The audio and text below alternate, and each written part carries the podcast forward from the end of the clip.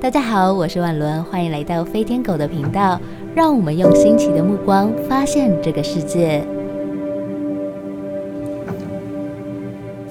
大家好，欢迎来到飞天狗的频道，我是婉伦。今天呢，我们要来谈谈女性遇到挫折的时候是怎么样面对的，以及说女性创业家的故事。那今天我邀请到的一个朋友，一样是朋友的朋友。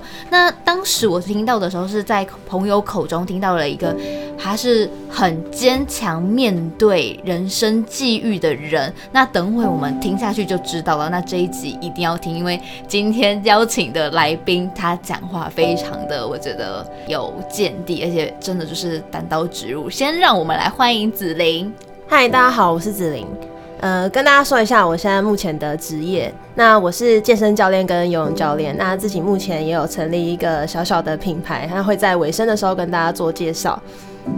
对，那我今天会邀请到子琳啊，其实她在很早的时候，我记得是在中学的时候，后来就面对说家里有庞大的债务之外之余，但她后来要面对说不能继续升学，但她还其实还是要花，应该说花费很多的时间来去帮家里还钱，而且这个数字不是说很小数目，什么两万三万，没有没有，我记得是每个月就要快要九万。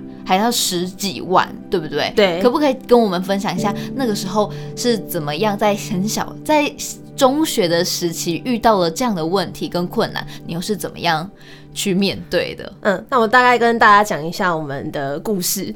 那因为呢，我爸他其实长期以来都有玩股票的习惯，然后我奶奶她算是比较纵容的家长，就是传统的那种妇女，然后所以一直以来都是对于我爸都是予取予求。那所以久而久之养成了我爸那种就是经济上面他的观念比较不好，所以他认为说，呃，玩股票可以让他赚大钱。那事实上，在我国中的时候，呃，他欠下了大约三百多万的债务。那当下他是没有办法还清的。那他也很坦然的、很坦然的跟我们讲了这件事情，就是家里没有钱。怎么样的情况下跟你说？他就说，他就是。在某一次，我们四个人，爸爸妈妈跟弟弟还有我在桌上，就是在我们餐桌上，然后就直接讲说家里已经没有钱了，然后他股票输钱了这样子，然后从现在开始每个人都要去工作上班，然后一定要赚多少钱拿回家。但是因为我弟那时候才刚当兵回来，所以他根本就没有任何产值。然后我妈妈又是嫁给我爸之后就。没有工作，然后也当兵回来。那个时候不是你是中学吗？为什么弟弟这个时候就当兵了？哦哦，没有，时间线有点错。对他，我我弟那时候还在念书嘛。那中学的时候是那时候是中学，那呃我弟还在念书，那我也在念书嘛。那那时候其实他线下债务的当下是，呃他很努力的想要解决这笔债务，但是没有办法，所以后来就是我先去打工赚钱，然后贴补家用。那包含我自己的。学费，因为那时候要升高中了，高中的学费跟就是学杂费跟校车费啊、餐费都是我必须要自己处理。那那时候好险，就是我有被邀请拍摄个人的写真，就是在无名小站有被邀请到。对对，那那一段时间我也有赚了不少钱。那刚好那一段时间真的是救了我的救命钱，就是拍照赚来的这样子。那是怎么样情况下就是？会被引荐去说，就是去拍照啊，或者怎么样的情况下，而且其实，在那个时候我们还没有脸书嘛，所以你是怎么样在无名小站里面被介绍，然后后来就是怎么样去开始还钱？而且当下的话，我相信在那个时候一定也会很挣扎，因为一定要这个时候的我们都要念书啊，那你又怎么样去面对？其实我觉得对于念书这件事情。对我的当下重不重要？我觉得倒还好，因为其实我从小到大就不是一个这么爱念书的人啊。对，但你说要我突然间变得跟其他人的求学路程当中的。际遇不太一样，其实我心里还是会有一点挣扎，没有错。而且做的事情又是需要抛头露脸的。对对。那为什么会在无名小站被邀请去拍个人写真的原因，是因为那个时候无名小站它就是一个开放的网站，对。然后会有人来看，会有人来点赞。那点阅率高的，他可能就会上首页这样。那我就刚好上了首页，然后被摄影师看到，然后有来邀请我这个样子，然后就刚好去拍了。对。但那个时候，其实在学校的时候，不会会有学校的师长去。就是质疑你说，诶，会不会未来这样子会影响到你的升学，或者是同学的一些目光？会那那那个时候又遇到了什么样的事情？会，一定会的。我其实遇到很多呃，包含同才的排挤跟歧视，然后还有老师对我的一些质疑。当下其实我那时候那个时候老师是怎么质疑的？他到底说了什么话？嗯那时候我刚开始拍照，正正式步入拍照的正轨的时候是在高中的时候。然后那时候其实我高一下的时候就已经决定我没有要念大学，然后也跟我们的班导讲了，所以基本上所有的科任老师，包含班导跟同学都知道我没有要升学。对，那当下其实很多科任老师，甚至不跟我不那么熟的师长朋友，呃，甚至同学，他们都觉得说，哎、那子玲，你不考大学，那你以后可以干嘛？你还能做什么？对他们就是他们的思维觉得，如果没有继续升学，好像我未来就是个废物不会啊，还没有升学，很有可能会赚更多之钱。之类的。你可以做很多事情啊，还有包含他们知道卖鸡排、卖章鱼小丸子、卖很多东西都很我举一个例子，像那个那个那个什么，不是有一个硕士生还是博士生去卖鸡排赚很多钱的吗？对啊，对不一定念念书是一个体验过程，不一定是说他可以要干嘛。对，那我对。当下其实遇到一件事情还蛮让我印象深刻的，就是是我在某某一堂数学课上，好，数学老师，好是谁我就不讲了。好听好听的来了，对，好，数学老师。那因为我其实长期以来就是会请公假或者是请假去外拍，这合理啊而且我又要打工，所以我其实的没有办法睡得很满，对。对，我会一直很呈现很疲累假的话状态。，我想问一下爸爸妈妈，呃，妈妈怎么帮你请假？会不会受到阻拦啊？呃，爸爸妈妈不会阻拦我，因为他们觉得我就是必须要这样做，我才有办法还，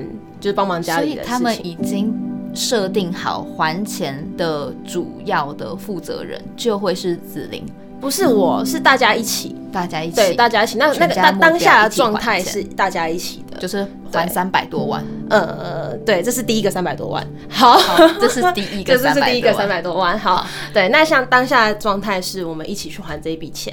那数学老师那一件事情我还没讲完，我要听，是对，很重要。我在睡课堂上，因为大家都知道我很忙，然后很累，然后我也没有要升学。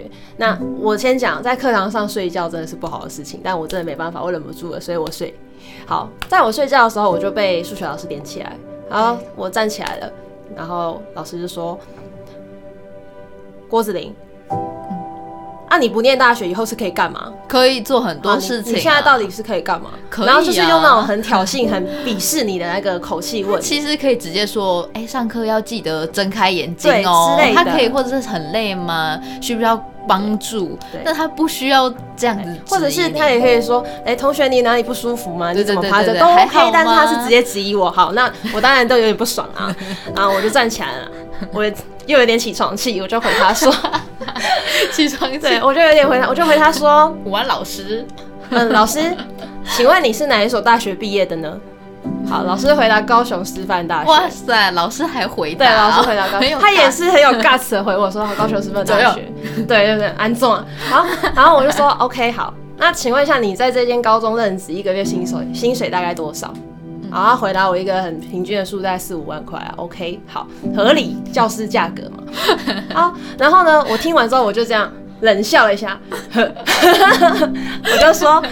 好，我目前有三份工作，你想先听哪一份？然后老师怎么说？然后老师就气到满脸通红，他说三份都听啊，怎样？没有，他就整个满脸通红。对他怎么说？他就说，嗯他说你读书不好好念书，你有三份工作怎么样什么的。然后我就说，我三份工作加起来薪水是你的两倍，我可以睡觉了吗？我觉得老师问错问题了。就是他应该好好处理这个问题，他不应该在那边跟别人比较。请大家原谅我年少轻狂，高中生 好被激怒。，但是老师已经作为成人了，他好像忘记问正确的问题，因为他也被我恼激怒了羞成怒。对他也被我激怒了，对对，然后这件事情就不了了之。他后来就是请我坐下，然后就点了另外一个人，然后把怒气迁怒到另外一个人身上，我就继续睡我的觉了。紧扣嘞，对对 对，对对对。那后来就是这三百多万怎么样还？陆陆续续还？那三百多万后来其实实际上真正被解决是，直到我爸后来有找到另外一个投资者，呃，参参与他的建议跟计划，成立了一间网络公司。对对，然后做包商。那那时候其实有赚了一点钱，然后那三百万的债务其实就 cancel 掉了。对，那一直到要不要讲第二笔三百喽？好，我我一直到我呃高中毕业的一年后，是对，其实时间都没有间隔太远，大概就是隔了两年又发生了不好的事情。那一样是什么？又是股票，对，又是股票。只是他这次玩融资吗？他这次玩的不是股票了，他这次玩的是台子棋。我知道台子棋啊，那他是那其实也有一点点杠杆哎。那很好奇是说他是自己玩吗？还是有专业的团队的？他是自己玩。那他又是怎么玩？他有好好研究吗？其实我必须讲真的，我对财经这一块也不熟，所以我不清楚他是怎么怎么压怎么输钱。对，对他，我那时候就我所知，他玩的是台子期跟选择权。选择权，就我所知，杠杆都很大。对，选择权杠杆很大。对，所以应该是选择权输钱，我觉得。好，总之他就是不会的事项，然后自己以为会，但是没有很专业的去做，然后又把钱放在上面。是因为他曾经尝到过甜头，在他大学的时候。对对，然后后来他这样玩股票，就像玩在这就像在赌博。对啊，就是赌博。对，因为他不知道他自己在干嘛，其实是对他永远都觉得他会扒到那一根大的，但是殊不知被扒的都是他，他会被扒吧，就是韭菜。对，那面面对这三百多万的时间点，刚好。呃，我们前面这一阵子就是，我们就去呃电子工厂上班，然后每个月五六万这样子慢慢还，包含妈妈弟弟弟都去，全家都一起去了，都一起去。对，那时候其实就是已经高中毕业了嘛，我弟也都就是当兵，因为我弟高中毕业之后马上去当兵就回来了，然后刚好生力军都进来，然后我们就一起去电子工厂，呃，甚至 PC 后拣货拣货员什么都都去做，对，时薪可能就是一百六、一百七这样都赚。那后来发现还是入不敷出。好，即使我们四个人，然后加起来五乘以二十的二十万，还掉那十几万的固定的支出债务，然后还有吃饭钱这些的，其实都还不够。因为真的很庞大的一笔债务。对，因为我我这是新的债务，但是我奶奶那边在我呃抚养我爸长大的时候，她其实就已经欠下很多惠子惠子钱。他是被倒会，对，被倒会，对，但是就是后来我才知道的，因为他们老人家就会一直干这盖这一件事情，盖太好哎，这样子就有点像是奶奶跟爸爸好像都有赌性，是。都赌博，对，就是都赌，上梁不正下梁歪，好了没有了，不太好，就是如果要，我觉得第一点一定不要找有赌博的当家人啦。对，但是没办法，家人不是我可以选择的。好，那我们其实当然就是努力的还这笔钱。但是后来在我做电子工厂的时候，我遇到我前男友。嗯，对，那我前男友他是游泳教练，对，跟我现在的职业是一样的。好，那我也是因为他，所以才跨入游泳教练这一个行业。那我那要怎怎么样跨入？呃，因为是我是一个。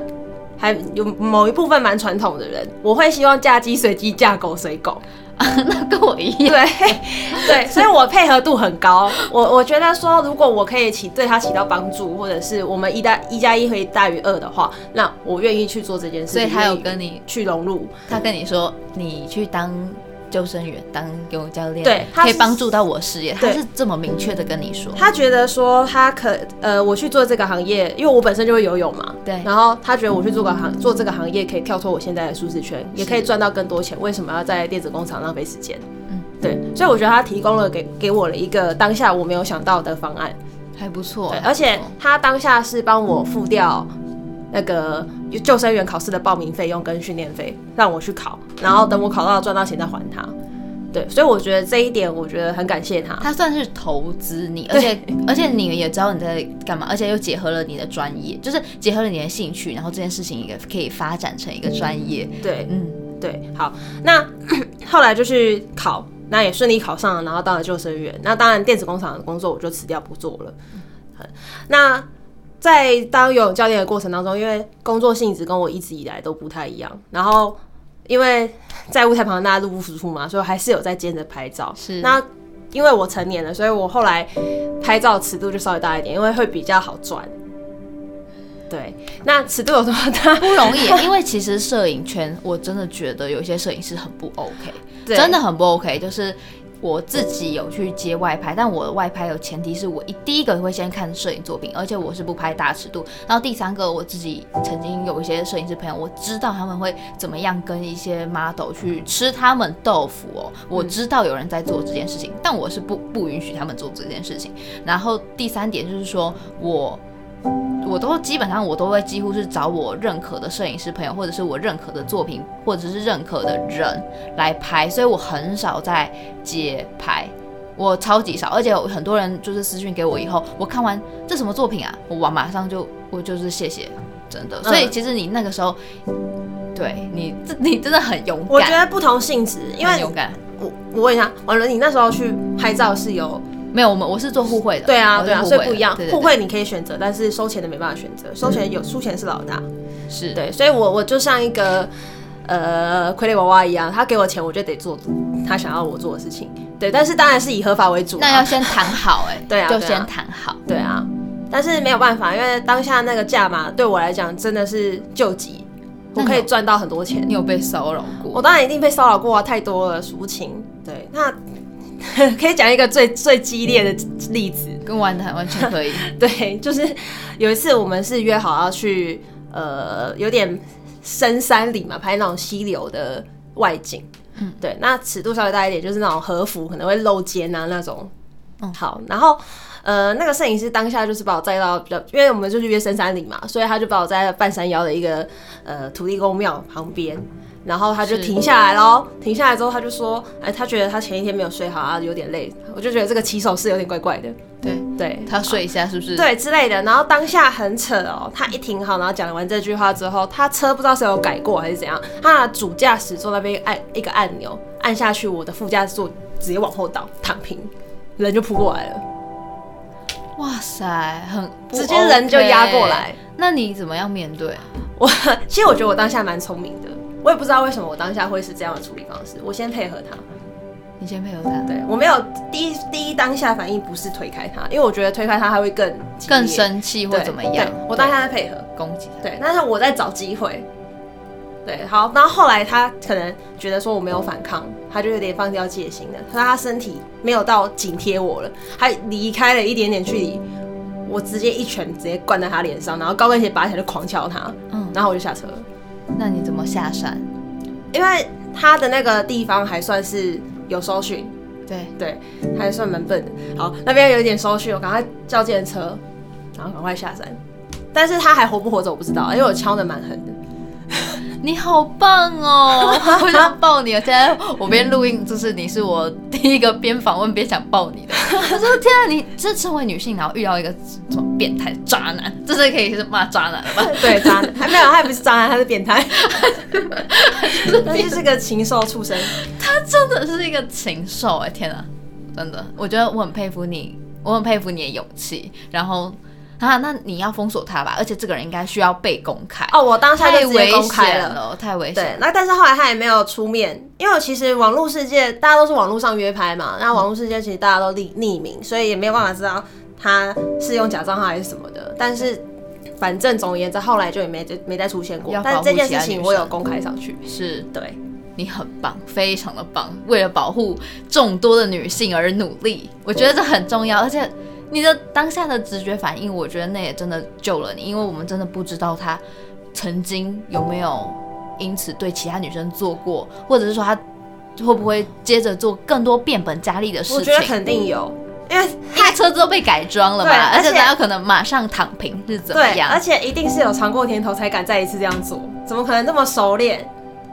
你说他全程非常熟练？对啊。不然他干嘛去改装？然后按了一个按钮，马上人就扑过来，没有一秒钟的反应时间。可以问一下他这样的脸是大概长什么样吗？有一些怪怪人是不是他们有一些共？可是其实我讲真的，都长得差不多哎。知人知面不知心，真的知人知面不知心。对，天哪！那现在你应该已经很会看人了。岔开个话题，有没有？有没有？有没有？但看过很多人。我我觉得我没有很会看人，因为我一直都遇人不淑。有啦，最近结婚了，所以应该是有有找到一个可以的啦。哎、不然这样讲，因为我一直都想结婚，但是我一直中间遇到的对象都不适合结婚。我觉得后面真的是运气好。我跟你说，呃，黎明前的夜总是特别黑。也许我们在还没遇到对的人之前，总是会遇到一些事情，会让我们茁壮跟成长，还有蜕变。我觉得，嗯、对我来说啦，我不介意中间会遇到困难或阻碍。但是我相信，在透过每一次的阻碍跟困难，我有学到些什么，然后未来我可以做出做出更好的选择，然后我也无愧于我的没没错其实我一直都觉得，呃，每一个人的出现都有他的原因，包含我前男友。嗯，对，因为我前男如果没有我前男友出现的话，我就不会当游泳教练，我也不会变成现在的我。当然，他后来我们也不是也是不欢而散，发生了很多事情，他伤害了我很深。天哪，对，因为我们后面分的太难看了。对对，因为他他算是比较情绪化，然后比较大男人主义。对啊，然后那时候因为我还在拍照嘛，所以他他就是要阻拦你是不是？因为我当下有有我的我经济困窘嘛，我有我的需求，对但是他没有提供协助，但是他会利用我拍照的这件事情来伤害你，言语言语重伤害伤你。对，然后吵架的时候也我也被他动手打过，对，所以这些东西其实 对我来讲是还蛮伤的，因为我觉得今天一个男生要跟一个女生在一起，我觉得你可以不不帮助他，但是你不能落井下石，他他如果不帮助我，还落井下石，对，啊，就不要联络啦，真的不要联络了，真的就不要联络。所以就是分开了身边的好朋友还有很多女性朋友都比他重用一百倍吧，因为他当而且还动手，他就代表对我男生有多懦弱。他但他对我的言论是这样的，就是你就是喜欢给人家看啊，你就是喜欢不穿衣服给人家看，给人家拍啊，你就是贱。我觉得他就是情绪化，然后说一些不堪入耳的话，但他他透过贬低别人，可是并没有办法彰显他有多高贵，他只会显现了自己内心有多丑陋而已，就只是再一次的显现说，哦，天啊，这男的，天，这男的很不 OK 欸、对啊，他但他拿不出实质上的帮助。那那我们不谈这个部分，我们回到刚刚的讲到一半的事情，就是如刚开始啊，呃，在还债务的时候，我记得那个时候我听就是听朋友，还有听你你上次在跟我跟你谈论的时候，我们我记得啦，那个时候甚至连你的家人，连你的妈妈都蜕变，也因为就是后来有因缘机会，你不是有考上游泳教练嘛？嗯，对啊，然后又是怎么样去进而影响到妈妈还有身边的人？哦，这个故事，这一定要听，这一定要听啊！呃，其实是因为我成为游泳教练之后，我的收入稍微稳定一点，然后债务也一直都有在慢慢的还，然后生活算是比较上轨道。嗯嗯，对，当然还是在负债当中，只是有越来越好。那那时候我爸爸他自己本身还是比较困窘的，因为毕竟年纪有了，然后他脊椎开过四次刀，所以他也没办法做太出众的工作，所以他的收入一定是比我少的。对，那嗯，他后来陆陆续续还是有跟我妈还有跟我拿钱，那每个月可能都是拿呃可能三四万这样。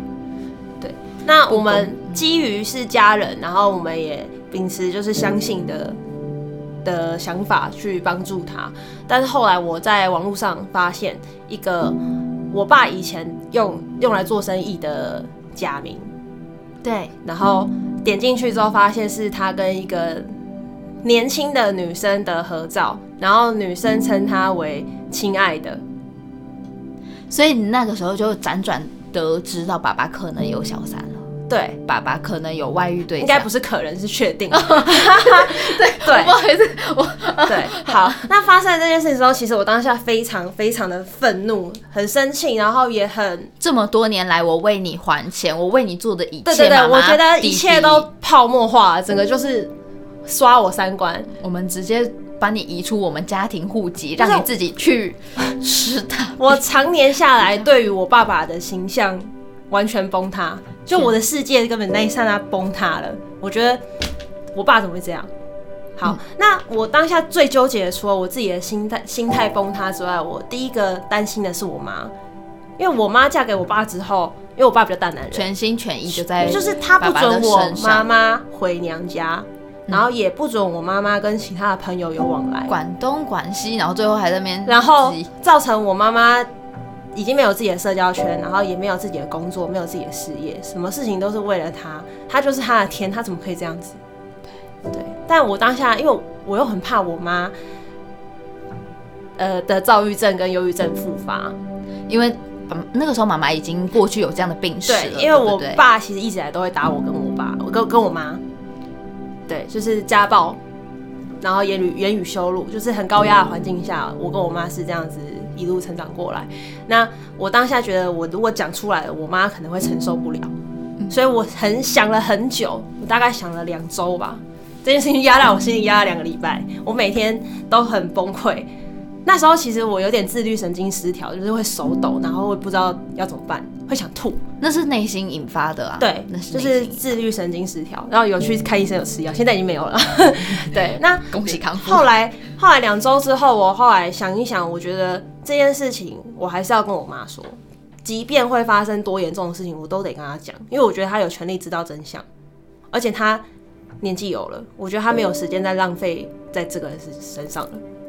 嗯，她必须要为自己做一点累积跟努力。那后来呢？后来我就鼓起勇气跟他讲了，但是我我是特地去找他，然后选了一个他看起来就是还可以、状态还不错的日子跟他说。嗯，那说了之后，果不其然，我妈反应超大，她跟我一样心态都崩了，然后就是开始要死啊，要干嘛的，然后就是所有我刚刚预设的立场都发生了。是那我当下就是拖着我妈去看身心科医师挂门诊拿药吃，然后盯着我妈吃药。我每天的工除了工作之外，我就是在陪我妈，然后看她，然后陪她聊天。那我的做法，我不能说我是专业心理医生，但是我觉得这个方法还蛮好用的。就是我我是用有点声东击西的做法，就会开始问她说：“哎、那妈妈，你以前想要有没有想要做什么事情，然后你都没有做？”嗯，然后开始聊，我说：“哎、妈妈，你以前有交过几个男朋友？” 然后开始慢慢了解一下他的一些过往、青春史啊什么的。对然后了解他到底有什么事想做但没做。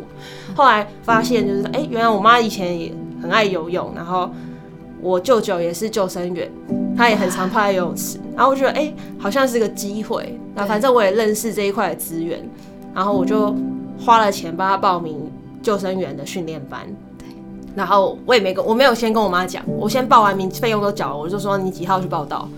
然后我妈当下是很傻眼，吓死了。她说我不要，为什么我要去那边？我都几岁了。然后我就说不会，因为我帮她报的是红十字会，红十字会里面都是老人，很适合他，可以认识到自己的姐妹，然后又又有你好体贴啊，又有人可以帮我盯着他，不要让他做傻事。你看一举两得。你真的很体贴。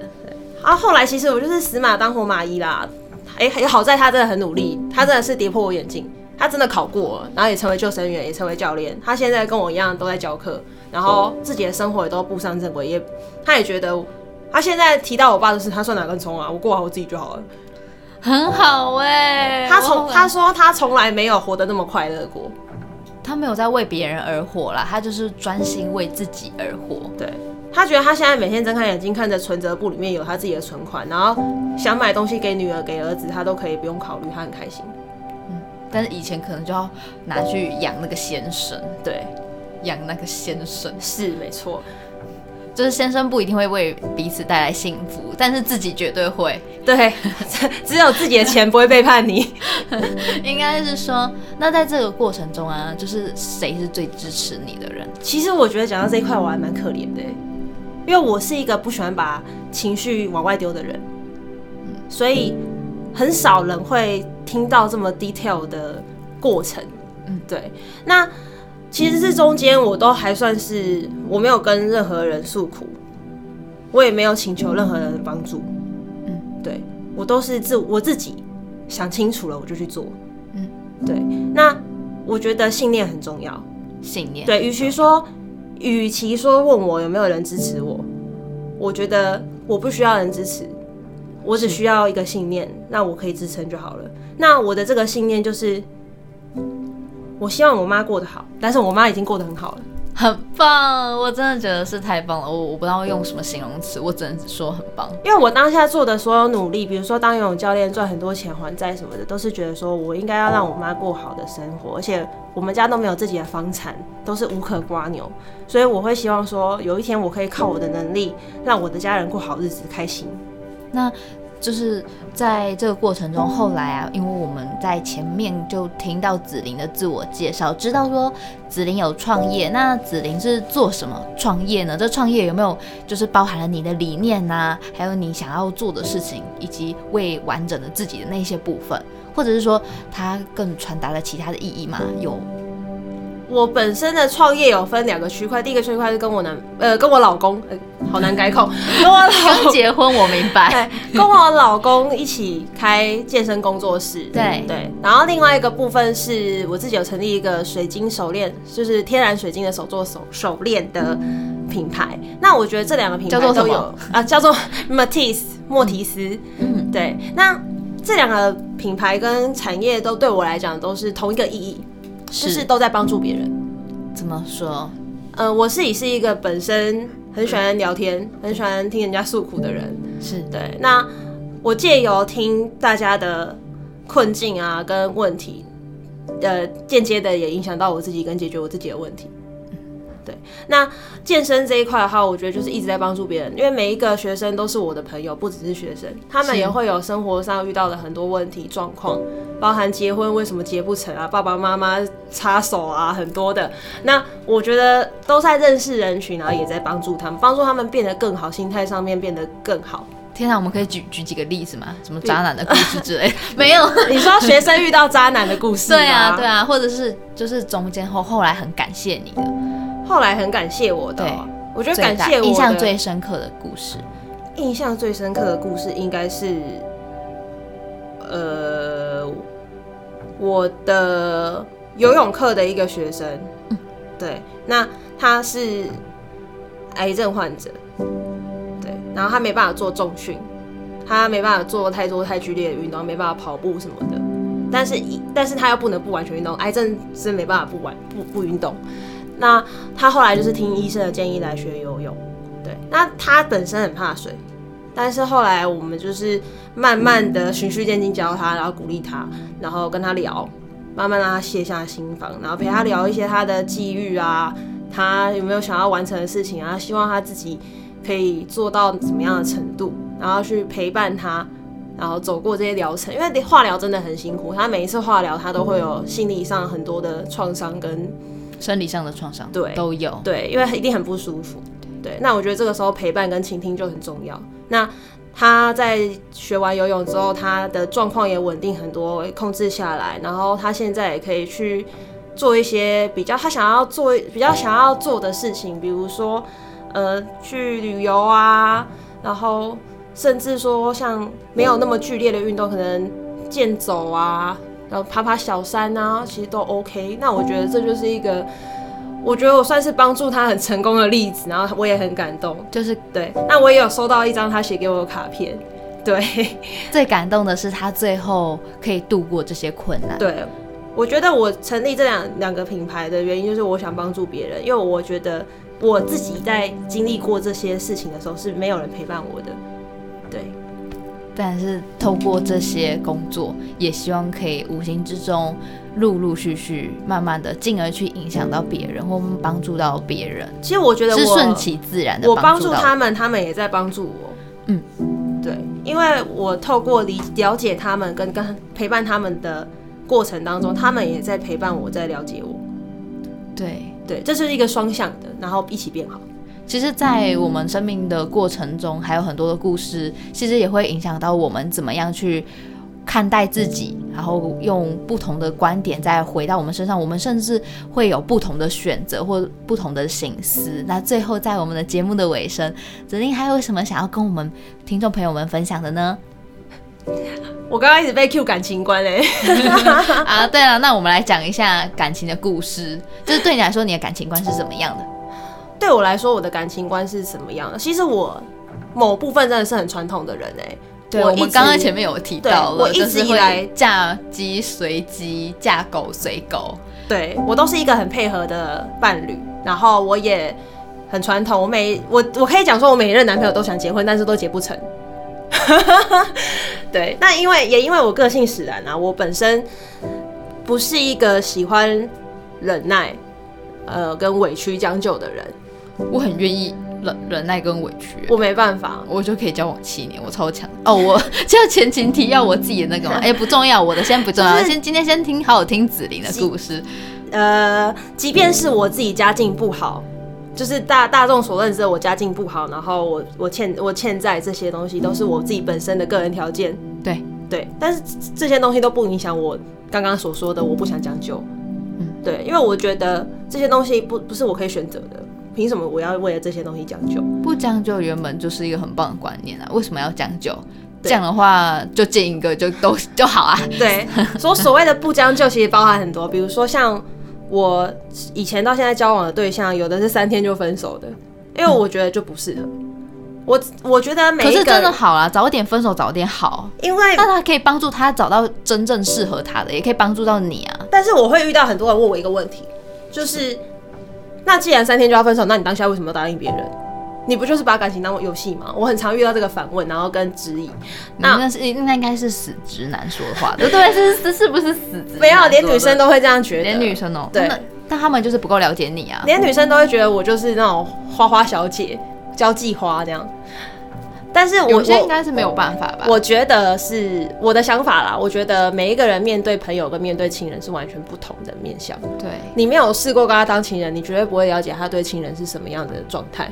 你不可能因为他对于你用朋友的姿态，就觉得他一定是这样的人。对，有一些人他可能对外人很好，但说不定他会暴打女朋友。对，你看像什么高佳瑜的事件，很多人看这知人知面不知心啊。你很有可能看一下玉树临风，非常的潇洒。王力宏，我跟你说，王力宏他真的是我小时候曾经的梦中情人。万千少女因他这一次的心碎。然后我我没有想过他可能会在这一方面会是这样子的人。对啊，真的是知人，就是我们可以看得到他想要在外面呈现的形象，但我们不一定会知道说他是怎么样的对待另外一半。所以你跟他交往，真的这件事情是两码事，就是当他当朋友是一回事，然后跟他当同事也是一回事，跟他当一般的路上看到人也是一回事。但是真正在一起的是你跟他的事，一般人根本就不知道，无从智慧。对啊，就像我拿我自己的例子来讲好了，我那时候在负债的时候，高中刚毕业的时候那一任男朋友，我跟他也是交往了快三年，嗯但是后来为什么分手？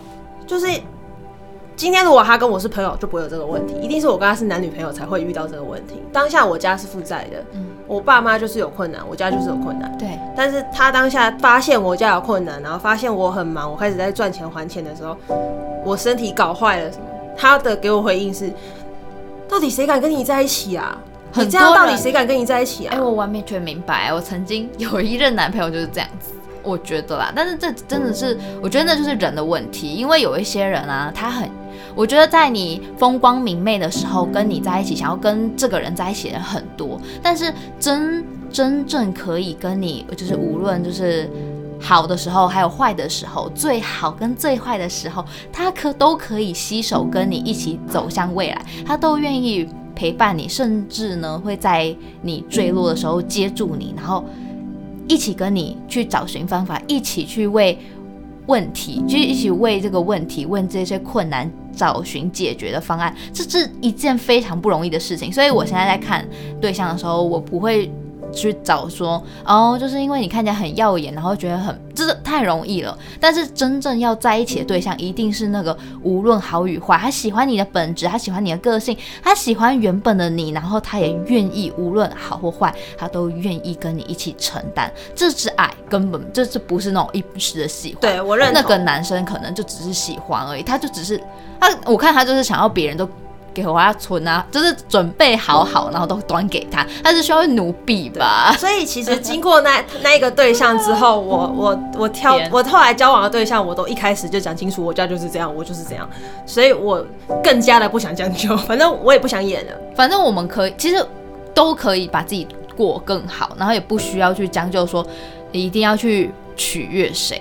对，所以我后来我每一任都是跟他讲清楚我现在的状况，我家就是怎么样，我的家庭状况、成长背景一直以来都是这个样子，你可以接受再来，不能接受那我们就不要谈。